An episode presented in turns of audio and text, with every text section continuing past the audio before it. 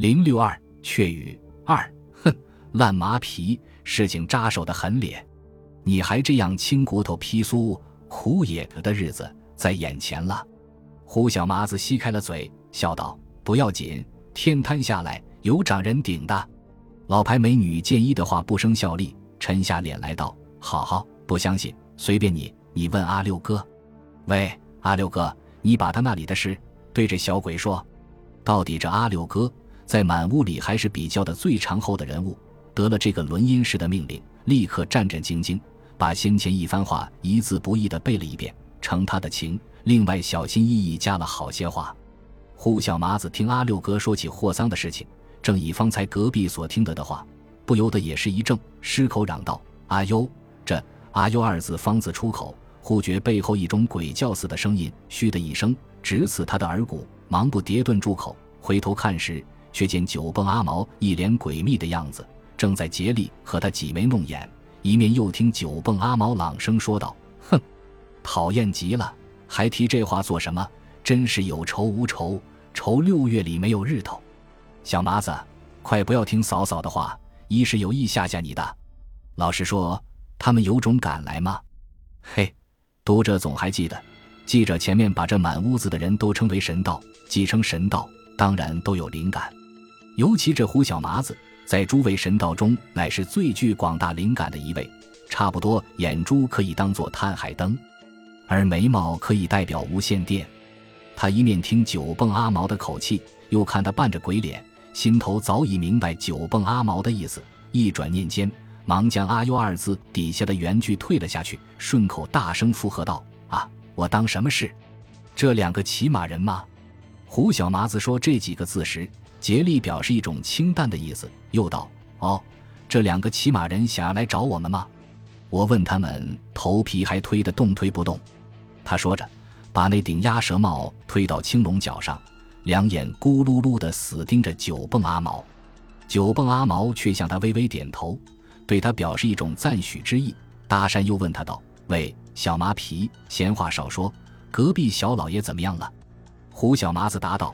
他在那里弄着麻雀牌搭大桥、搭牌楼，独自玩得很乐意咧。告诉你们也是笑话。这小老爷桃子真酥，我问他这里好不好，他回说很好，很开心。又说他城隍老虽然很有钱，却小气得很，不像此地，想吃什么有什么的，所以多玩几天也不要紧。还说他写信回去时，一定要逼他老头子多放些些给我们分。你们想，这种酥桃子不是难得见的吗？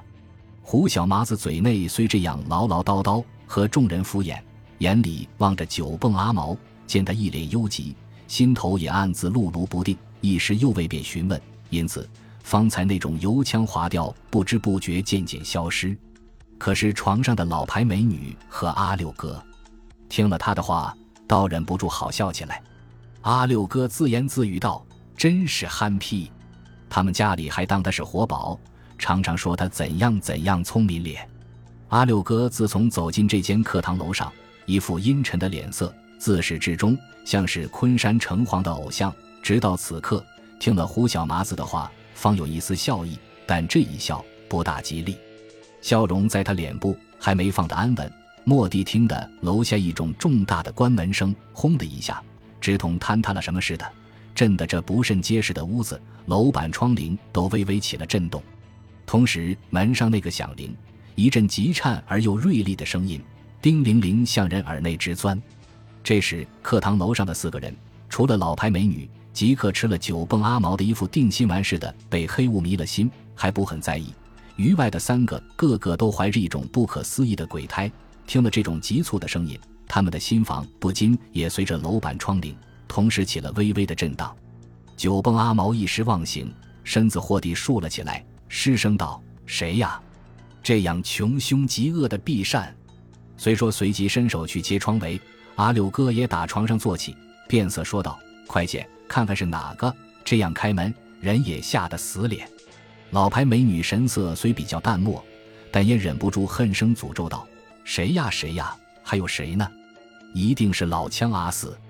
这东西自己胆小的好像卖血，做出事来又常常吓人。”真是一个抖乱鬼，一言未了，外面楼梯上已听得一种沉重的脚声，噔噔噔噔，急如骤雨一般。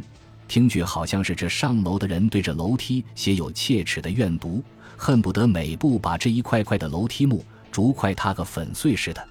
九蹦阿毛是个有事在心的人，听了这脚声，他的直觉上倏地一动，似已得了一个预兆，仿佛已经知道这急骤的脚声中必然带着恶劣的消息，故此白瞪着眼，一时呆怔住了。一面，他见胡小麻子已迎出门口，大声问道：“谁呀？老枪吗？你要死了吗？做什么走路不好好的走，吓得人家要死？”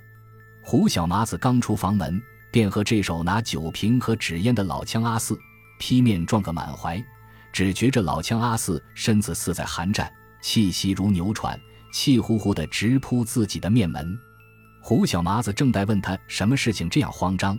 不妨老枪阿四得了风症似的，顺手赏他一掌，把他推在一旁，逃命般的闯入了室中。这当室中的人不用开口询问，在那晦暗的光线中，只看老枪阿四那副泪如日本人听见大地震消息般的脸色，已知事情不妙，几颗心不禁一起跳起胡步舞来。阿六哥胆最小，已是面如死灰，冷静的老牌美女手捧长枪，望其所以。也打铁床上弹簧般地弹了起来，惊问道：“呀，阿四，做什么？隔壁失火吗？”此时，这老枪阿四仿佛患了疟疾，拿个酒瓶在他手里乱晃，说话绝不连贯，只是满口断断续续嚷着：“快些，绝些！大家准备亮弓，逃走也！他们已经来了。”门口两个，一个，还有一个。众人越是把他催促的急，他喉肌越是长着钩子，勾住了话，咯咯不吐。胡小麻子从他背后跟了进来，只急得把他重重焊了几下，唉声叹气道：“老枪，阿克先生，你见了鬼吗？你要急死人了！快些说呀，什么是快些呀？”九蹦阿毛和阿六哥真恨不能伸手到他嘴里掏出他的话来。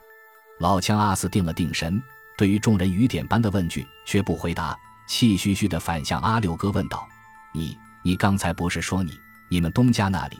已请了两个大本领的人，什么货货货，他货了半天，只是货不出下文来。阿六哥听了一个“货”字，仿佛脑壳里面被人掷了一个炸弹，竭力从牙缝中蹦出一种声音来道：“是的，他们请的是霍桑，怎么样？怎么样？霍桑怎么样？”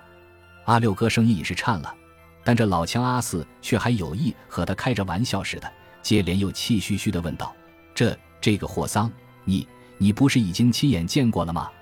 阿六哥颤声答道：“是是的。”老枪阿四道：“他不是戴着眼镜吗？灰灰色的。”阿六哥颤声道：“是是的。”老枪阿四道：“头戴黑呢铜盆帽是不是？”阿六哥颤声道：“是是的。”老枪阿四道：“另外还有一个，年纪很轻，衣服是一式一样的。”脚下都穿着黄皮鞋，对不对？阿六哥仍旧颤声道：“哦，另外有一个年纪很轻吗？有，有的，对的，是的。怎么样？”老枪阿四喘息问一句，阿六哥略不假思索，颤声回答一句：“是的。”其实他听了“霍桑”二字，恰恰切中了他的心病，脑底早已乱得发昏似的。对于老枪阿四所问的各节，究竟是否算是完全听清楚？连他自己也觉莫名其妙，渔人屏住了呼吸，纳住了心跳，听他们这样一问一答，听老枪阿四把霍桑的状态说得这样清楚，都忍不住又急又惊，又觉狐疑，心里都开了吊桶扑。不等他们再问答下去，大家七手八脚把老枪阿四你推我搡，立乱的问句，仿佛乱箭似的向他面门射来，问他在什么地方看见霍桑的。老枪阿四被困在这重围之中，连身子也不能转侧，只得鼓足了勇气，嘶声说道：“在门口，就在门口看，看见的。”老枪阿四好容易略微平了平喘息，接着他便把如何在弄外看见两个可疑的人昂然走入弄来，自己因为预先听了阿六哥的话，见两个中一个很像所说起的霍桑，觉得他们的路道不对，自己如何起了疑心。跟在背后送他们的丧，预备听他们的话。那两人又如何走了几步，暂停身子不再前进？如何远远地指着此间门口低声谈话？如何形状非常诡异。后来如何两个之中一个走了出去，一个仍旧伸头探脑守在弄里的话，很费力地说了一遍。他因为急昏了的缘故，两手所拿的东西始终没有想到放下。说话之际，还用紧抓纸烟和酒瓶的两手一起一落，利乱地比着手势，那酒瓶便随之而摇晃不定。若在寻常的时候，众人看了他这怪状，早已同声失笑；但在此刻，哪还顾到这些？听完了他的话，大众头顶上比起了一个焦雷更甚，直震得目瞪口呆，面面相觑。一时，这间客楼已变成一座庙宇，几位所谓神道，真的都成了道，变作泥塑木雕的神道脸。